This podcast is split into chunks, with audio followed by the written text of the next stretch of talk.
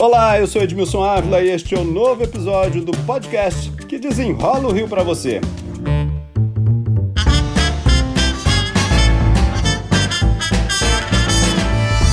Brasil, a campanha de vacinação já é considerada lenta, né, gente? Por falta de vacina. E agora surgiram novos problemas. Pessoas que não retornaram para a segunda dose. No estado do Rio, esse número já passa de 143 mil. E municípios que não estão informando ao Programa Nacional de Imunizações quantas doses foram aplicadas, o que deixou o estado na lanterninha da vacinação, com 48% apenas. E o que já não é fácil, vai ficar mais complexo com a campanha da gripe que já começou e vai avançar. Para desenrolar todos esses assuntos, o meu convidado é o médico sanitarista da Secretaria Estadual de Saúde, Alexandre Kiep, a quem eu já agradeço pela atenção aqui, pelos esclarecimentos. Vamos começar pela segunda dose, que me parece o mais grave, né? Pessoas que tomaram já uma dose e aí não retornam para um momento que é mais importante. Vamos ser, Edmilson, vamos. Esse é um tema muito relevante hoje em dia, por conta da necessidade da gente garantir a imunização da população num curto período de tempo, e isso é um fato que preocupa bastante. Quem tomou uma dose só não está completamente imunizado, não é? Pois é, é uma dose só da vacina, pelos estudos que a gente tem, tanto da vacina AstraZeneca quanto da Coronavac, não garantem a proteção adequada. Então, o fato da pessoa ter tomado uma dose só, ela não está ainda protegida. É necessária a segunda dose e mais do que isso, no tempo correto para que a pessoa esteja adequadamente protegida. Nós vimos aí ao longo dessa campanha de vacinação, vou citar um município aqui que foi notícia várias vezes, Duque de Caxias, com os idosos ali aguardando muito tempo na fila ou eles são chamados para vacinação e aí não conseguem tomar a vacina. Isso atrapalha também. A organização ajuda com que a pessoa vá tomar a primeira dose e aí vá tomar a segunda dose também. Se ela sofrer muito na fila ali, a segunda dose, ela pode desistir? Sim, é, essa questão tem dois aspectos importantes, Essa desorganização, e que preocupa bastante, porque foi a primeira vez que a gente teve uma campanha de vacinação em que cada município definiu a revelia do que foi definido pelo Programa Nacional de Imunização, sua estratégia de vacinação, definindo os públicos prioritários. Isso foi um problema sério porque a gente teve corrida de pessoas para outros municípios que eventualmente estavam vacinando grupos diferentes. Isso causa problema para a população, isso causa problema de proteção para os grupos mais vulneráveis. Então, isso é um problema sério e gera essas aglomerações que acabam que faz com que algumas pessoas eventualmente desistam da vacinação. Então, a organização é fundamental e mais mais. É um calendário único, nacional, que evite com que as pessoas procurem outros locais para poder se vacinar e que ao mesmo tempo garanta a segurança de que ela vai ser vacinada no tempo correto, é absolutamente fundamental. Dá ainda para resgatar essa estratégia para que a gente consiga garantir agora, nesse momento mais crítico, que a gente vai ter vacina de gripe junto, que todo mundo se vacine adequadamente. É importante agora que esses municípios façam uma busca dessas pessoas que não tomaram segunda dose e elas vão ter que tomar duas doses agora novamente ou não? Pois é, dependendo do tempo que se passou entre a tomada da primeira dose e a data atual, é possível que o esquema vacinal tenha se perdido. Isso é um problema para a pessoa, como eu disse, não está protegida adequadamente, mas também um gasto gasto desnecessário de vacinas em um momento em que a gente está correndo atrás delas para poder vacinar o mais rápido possível. Então é fundamental sim, é uma, uma busca ativa. Cada Secretaria Municipal de Saúde sabe exatamente quem se vacinou, até porque a pessoa tem que fornecer os dados completos para poder se vacinar, para poder tomar a primeira dose. E é fundamental uma busca agora ativa dessas pessoas para que não se perca o prazo, para que a gente consiga proteger ela e ao mesmo tempo não tenha gastos desnecessários com vacina.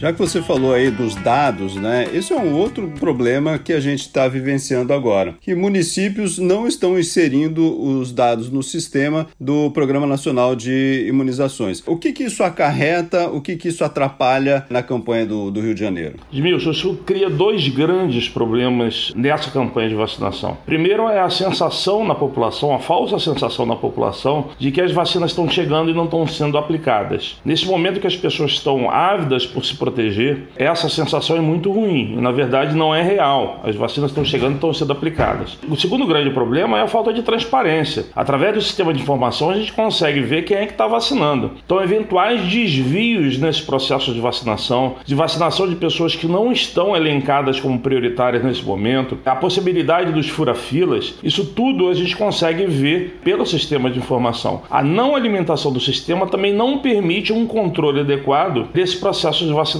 Então, é urgente essa alimentação do sistema.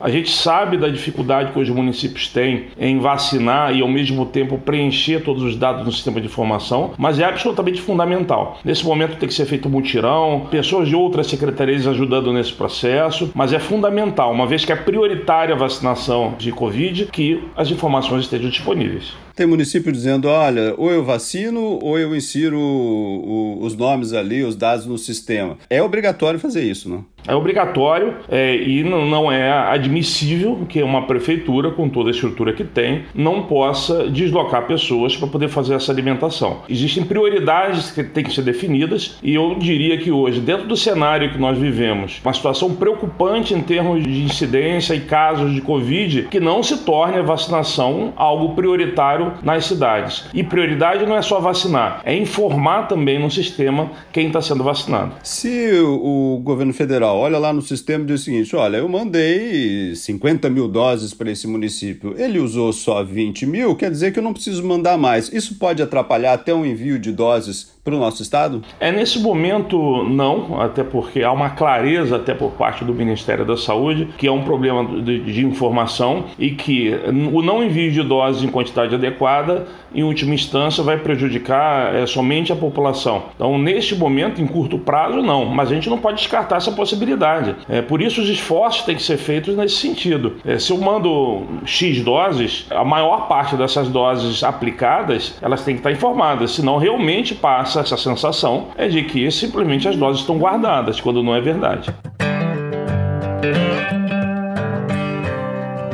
Falar de outro assunto agora também, que deve ser um problema um pouco mais à frente, já que a campanha de vacinação da gripe está começando. E daqui um pouco vai se juntar aí com muita gente procurando aí a vacina pela gripe. Como que está sendo essa organização para tentar evitar aí confusão com a população, aglomeração e tudo mais? Pois é, um grande desafio, até porque são duas vacinas que não podem ser aplicadas no mesmo momento. Tem que ter um intervalo mínimo de 15 dias entre as doses nós temos duas vacinas diferentes de coronavírus que estão sendo utilizadas, com intervalos também diferentes, e ao mesmo tempo os esforços têm que ser feitos para evitar qualquer tipo de aglomeração nos postos. Então a primeira decisão foi a inversão dos grupos prioritários. As crianças vão ser vacinadas primeiro do que os idosos, exatamente porque a gente está numa fase agora que os idosos estão sendo vacinados para coronavírus, então é ideal que se espere um pouco para que a gente possa vacinar contra a gripe essas pessoas com mais de 60 anos de idade e não haja é, nenhuma confusão confusão eh, e necessidade de mandar essa pessoa para casa porque não tem o intervalo suficiente. Outra estratégia foi a ampliação da, da, da, campanha de vacinação. A campanha de vacinação então começa, começou agora, mas ela vai até julho. Então a gente tem bastante tempo para as pessoas poderem se vacinar. Nós vamos aumentando gradativamente, incorporando novos públicos prioritários é, na estratégia de vacinação. Mas nada disso vai adiantar se não houver uma organização local nos postos de vacinação. Não pode haver aglomeração. É um contrassenso nesse momento momento, a gente